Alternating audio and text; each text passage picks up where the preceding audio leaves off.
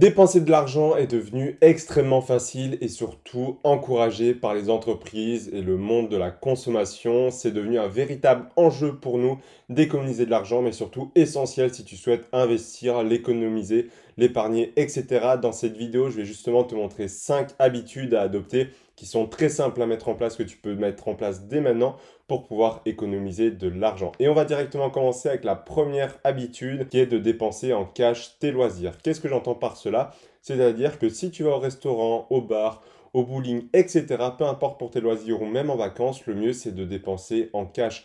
Parce qu'on matérialise souvent beaucoup mieux ce qu'on va dépenser avec des billets qu'avec ta carte bleue. Parce que simplement, tu ne verras pas ton compte en réel et c'est comme en fait si tu ne dépensais rien. Et tu auras souvent tendance à dépenser plus que ce que tu ne voulais parce que le fait d'avoir du sans contact, de ne pas voir combien tu dépenses exactement, eh bien ça t'encourage en fait à dépenser toujours plus. Alors que quand tu as du cash, eh bien tu es obligé de sortir, de compter toi-même de ta poche pour être sûr déjà de recevoir la monnaie, pour être sûr de pas trop dépenser non plus. Donc ça te permet vraiment de matérialiser ce que tu achètes, d'être sûr de pas trop dépenser non plus, mais aussi de limiter ton budget. Si imaginons tu t'es dit tiens aujourd'hui je veux pas dépenser plus de 100 euros au restaurant et au bar, eh bien tu retires 100 euros au distributeur, tu sais que tu as 100 euros et au moins tu es sûr de ne pas dépasser ce budget-là. Et ça c'est extrêmement pratique pour les personnes qui ont l'habitude d'un peu trop flamber en soirée, en boîte de nuit, etc. ou même qui souhaitent simplement respecter un budget qu'ils ont prévu et garder de l'argent pour autre chose. Donc simplement dépenser en cash te permet d'éviter de fermer les yeux comme tu l'aurais fait avec un compte en banque. Combien de personnes on voit qu'ils ne savent même pas combien ils ont sur leur compte et quand on leur dit pourquoi tu as pas regardé et ils te disent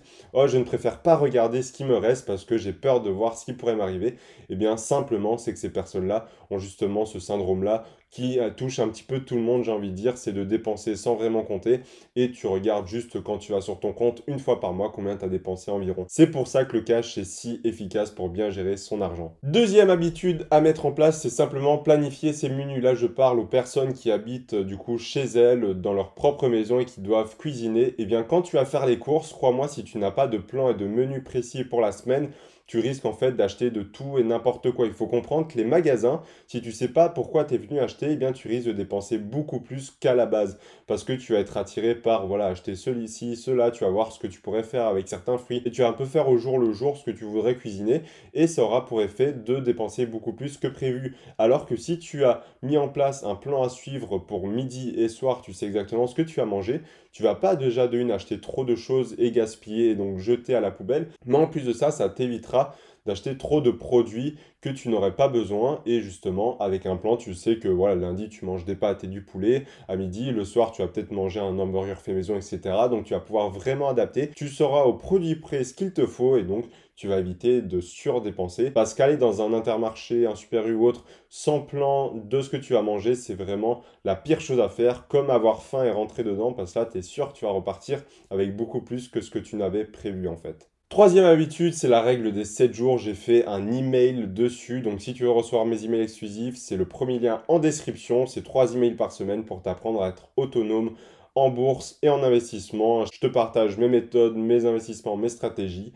Donc n'hésite pas à t'inscrire, c'est gratuit. Et du coup, la règle des 7 jours, qu'est-ce que c'est? C'est très simple. Quand tu as un achat compulsif qui arrive, ça arrive notamment d'ailleurs sur Internet et d'ailleurs la règle est parfaitement adaptée à ça, c'est d'attendre 7 jours avant de l'acheter. Imaginons, tu vois une pub pour une montre et tu n'avais pas prévu d'acheter une montre, mais d'un coup, tu as fortement envie de l'acheter. C'est tes émotions qui parlent et là, tu te dis, ah ben ça irait bien avec mon jean, ça irait bien avec mes chaussures, etc.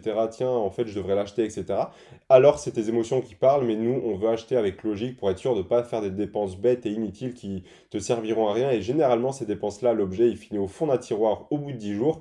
Et eh bien là, ce que tu as à faire, tu attends juste 7 jours avant d'acheter l'objet. Et dans 90% des cas, soit tu ne voudras plus de l'objet ou tu auras même oublié qu'il existe, soit tes émotions seront complètement passées, tu ne voudras plus de cet objet simplement. Tu as une petite variante que tu peux faire, c'est dès que tu as passé les 7 jours et que tu n'as pas acheté l'objet, tu peux prendre le prix de l'objet et l'investir. Comme ça, non seulement tu n'auras pas fait une dépense inutile, mais en plus de ça, tu auras mis le prix de l'objet en investissement avec de l'argent qui travaille pour toi. Donc honnêtement, je ne connais pas de meilleure solution à part ce trade et 7 jours pour éviter les achats compulsifs et les choses qui ne servent à rien entassées au fond d'un tiroir. Par contre, évidemment, la règle des 7 jours est un peu plus compliquée pour les achats physiques. C'est un peu plus simple pour les achats en ligne, forcément, parce que tu peux revenir dessus. Si tu vois quelque chose dans un magasin où tu es en vacances, forcément, tu seras peut-être plus là dans 7 jours, donc il faut faire extrêmement attention à cela. Mais ça peut rester possible si c'est quelque chose que tu as vu, imaginons, dans le Darty du coin, la Fnac du coin, etc., etc.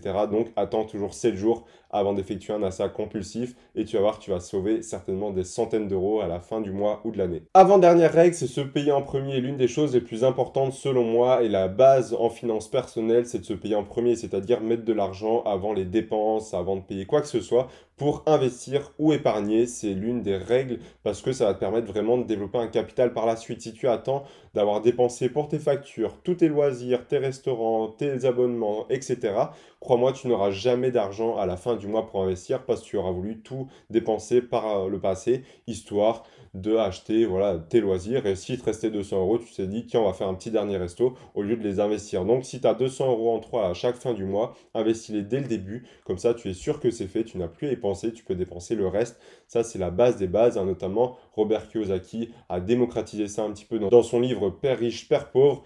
Mais quand on y pense, c'est vraiment en fait un must-have, c'est de se payer en premier pour être sûr d'avoir de l'argent de côté ou investi. Dernière habitude à mettre en place, c'est la plus simple, c'est négocier ses forfaits ou assurances. Ça prend 5 minutes par an à faire, c'est-à-dire que tu vas appeler ton assurance, tu vas essayer de négocier, évidemment, si tu n'as pas eu d'accident, si tu as un bon client, s'il n'y a jamais eu de soucis, tu peux faire baisser par exemple l'assurance de ton auto, si tu en as une, etc. Tes forfaits téléphoniques, ça prend en général 20, 30, 40 euros par mois.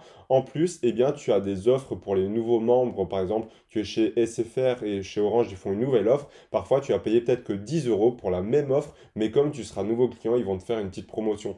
Et en général, c'est un engagement de un an, mais tu payeras que 10 euros. Et après, tu peux faire la même chose dans d'autres enseignes. Alors certes, ça te fera une petite économie de 10-20 euros sur le mois, mais pour certains, ça peut déjà être plus. Et en plus de ça, c'est un abonnement. C'est-à-dire que tous les mois, c'est de l'argent qui sort. Et si on peut avoir exactement la même qualité de service et le même produit pour moins cher, autant le faire. Mais malheureusement, très peu de personnes y pensent ou prennent le temps. Alors ça peut littéralement te sauver quelques dizaines d'euros quand on parle d'un forfait téléphonique à plusieurs centaines d'euros par an en termes d'assurance. Et en plus de ça, c'est de l'argent facilement économisé tous les mois.